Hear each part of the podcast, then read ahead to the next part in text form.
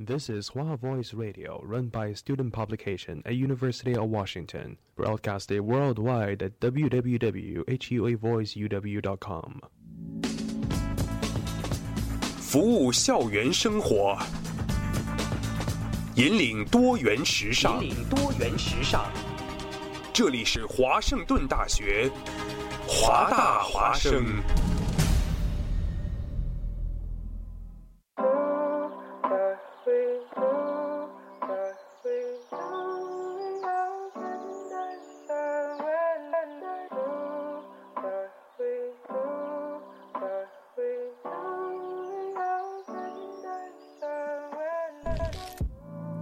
嗨，亲爱的你，晚上好，欢迎收听夜的故事，我是雨琪。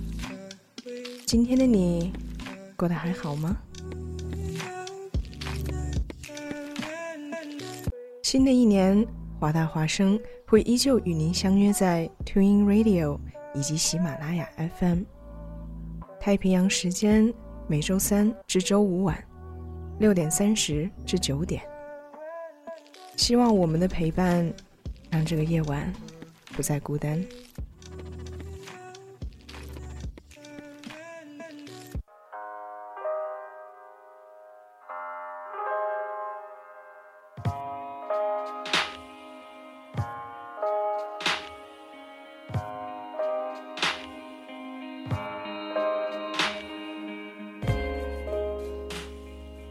我对废墟没有过分的迷恋，但总觉得它是一个很好的意象。也流逝的时间中得到了许多滋养。从过去走来，我们看到了一个有所成长的自己。今天想跟大家分享的文章，是来自作者沈十六的《在时间废墟里种一个自己》。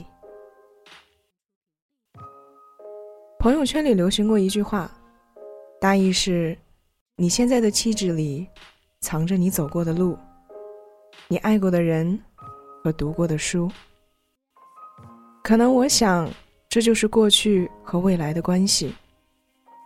人们从时间的废墟出走，前往下一站，享受他的旅程，从中所得所悟都留在身上，成了不会消失的财富。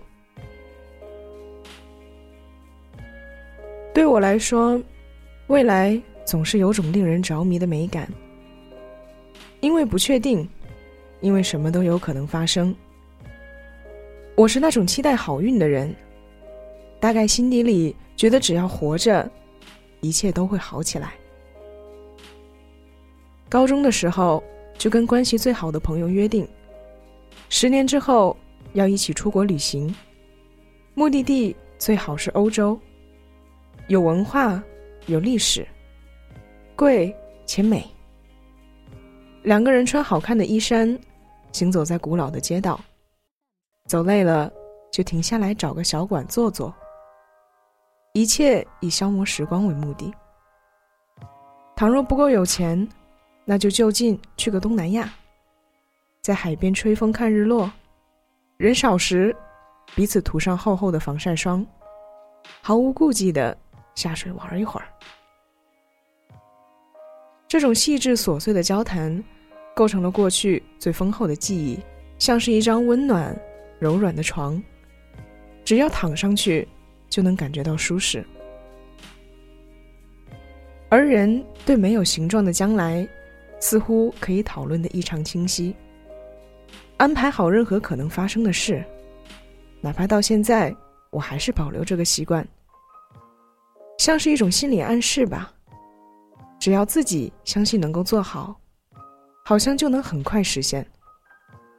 当然，我也有不好的经历，比如感情受挫、考试失败、工作失误等等，并不是一切都能按照想象变成美好的模样。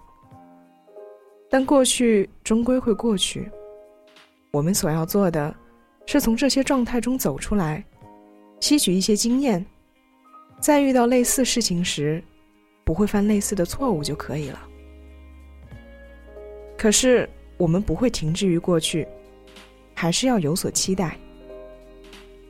就像每个周一上午，我都会发一条星座运势截图。很多人觉得迷信，其实它是一种积极的心理暗示。我并非认为它能左右将来发生的事，但看到稳如泰山、游刃有余时，就会觉得踏实。因为在还没有发生的时间里，我们还能做很多改变。这。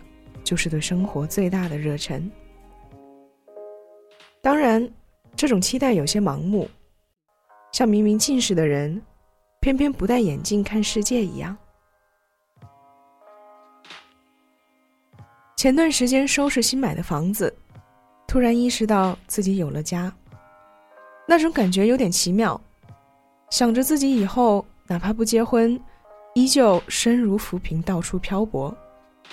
但不会觉得恐慌、无措，因为知道自己总有一个可以停靠的地方。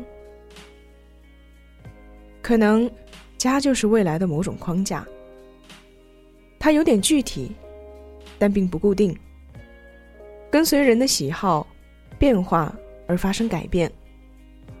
比如能够简单调整的格局，按照心意购买的家具，窗帘的花色。锅碗瓢盆的风格等等，一点点拼凑起来的时候，我会有种充沛的满足。有时候觉得人真是很神奇的动物，可以用钱买来安全感，但无法用物质换取情感。朋友来家里小坐时，送了我两件礼物：一幅水粉画的北欧风绿植。和一个干花装饰的木框图，都是他亲手做的。我觉得美，就放在了卧室的书架边上。每次上楼取书路过，都会看上一会儿。但最令我觉得有趣的是，其实我跟这个朋友吵过架，翻过脸，两个人为一件事闹得不可开交。那段时间，我还在北京。他跑去了厦门，隔着几千公里讨论谁对谁错，明明都已经成年，可还是像小孩子一样幼稚。后来时间冲淡一切，我又在新的城市携手同行，可能这就是真正耐得住考验的情感吧。哪怕有过碰撞，但像是淬炼过的钢铁，不会轻易折断。跟某地的偶遇或社交网络上的短暂的邂逅不太一样，他们可能会留在废墟里，成为养分、素材，或者某种经验意识。但真正陪着自己一起从过去走向未来的人，教会了我接纳、包容和如何爱。这可能是时间教给我的道理。早一点不懂。晚一点太迟，只有刚刚好才行。就像物质基础和思想成熟就是生活的镜片，一左一右，缺一不可。人带上它，才能真正看懂生活。所以我慢慢懂得，跟过去相比，当下和未来都是新的，它充满无限可能。在这样的想法里，我开始认认真真耕耘，种出一个新的自己。换句话说，可能是蜕变，保留时间中美好向上的部分，剥落掉过时无用的部分，在时间废墟构成的土壤中吸取养分，成长为自己想要的样子。这个新的自己。是舒展的，是明快的，是对一切都好奇的。可能跟年龄的增长有关，还是会放下一些过去执着的看法，变成一个柔软的人。青春期时，我总觉得自己时常是锁成一团的，皱皱的，像块坚硬的石头。可当我逐渐能够掌控自己的生活，成为一个彻彻底底的成年人，经济独立，人格独立，便发现很多过去无法理解的人和事，其实很容易弄懂。经历会给我们这样的机会，让我们成为一片泡在水中的叶子，没有褶皱，变得自由而放松。大概刚工作没多久时，我带一个新实习生。刚接触，我就发现他的工作能力有些欠缺，但这不是单位没录用他的原因。一个人能力不足。可以通过学习弥补，但他最大的问题在于阴郁、固执、拒绝有效沟通。当时我分配给他一个选题，交代了这类选题的采访思路和策划角度，以及叮嘱他工作中的注意事项，得避免哪些问题。可等三天过去，核实进度时发现。对方几乎把所有该避免的问题都犯了一遍，如此刻意，令人匪夷所思。这无关能力，更多涉及的是责任心。我一开始很气恼，觉得自己掏心掏肺指导，提供一条条实践得来的经验，对方非但不领情，还反过来质疑和抵触。这是一个职场大忌。后来我想，如果他是一个明快的个性，用一种更轻松愉快的方式来对待这个事情，可能会有不同的结果。而对于一切都抱有好奇心，是我长大后觉得最能拉开人与人差距的地方。我大概属于那种比较愿意观察人的个性。在跟一个人短时间接触后，会从言谈举止、思想看法了解对方，并有一个轮廓性的认知。一般来说，大多数人都不会有什么太大的偏差。等拉长观察的期限再去看，就会发现，对任何人与事抱有好奇心的那类人，会更容易获得快乐、幸福和成功。我觉得它是一块很重要的土壤。从人本身的好奇出发，更主动的发现、探索自然、世界和宇宙，会让一个人变得深刻而聪慧。就像爱因斯坦说的：“我没有特别的天才，只有强烈的好奇心。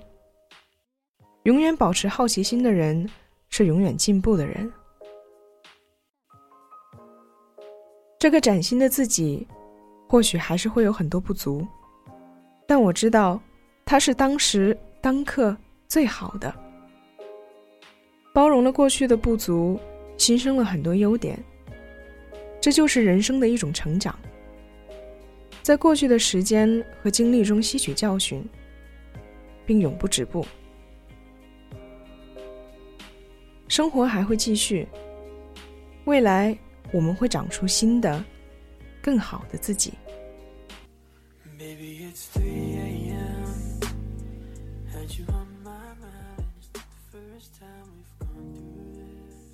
与其希望大家在二零一九年中所有的努力都有回报，愿大家都能活成想象中的样子。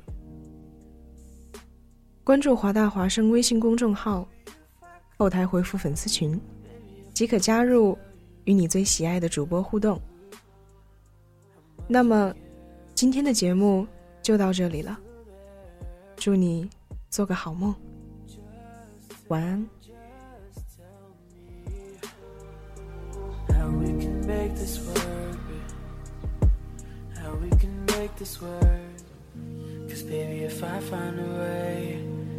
chance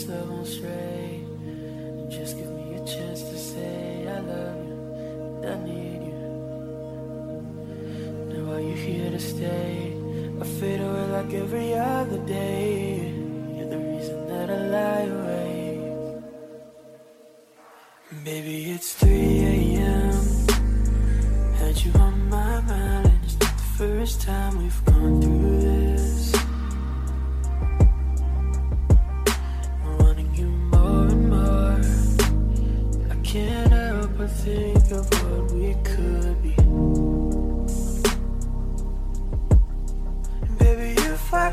tell you, baby, if I could tell you, if I could tell you how much I care, I'm in despair. Are you still there? Just tell, just tell me how we can make this work. How we can make this work.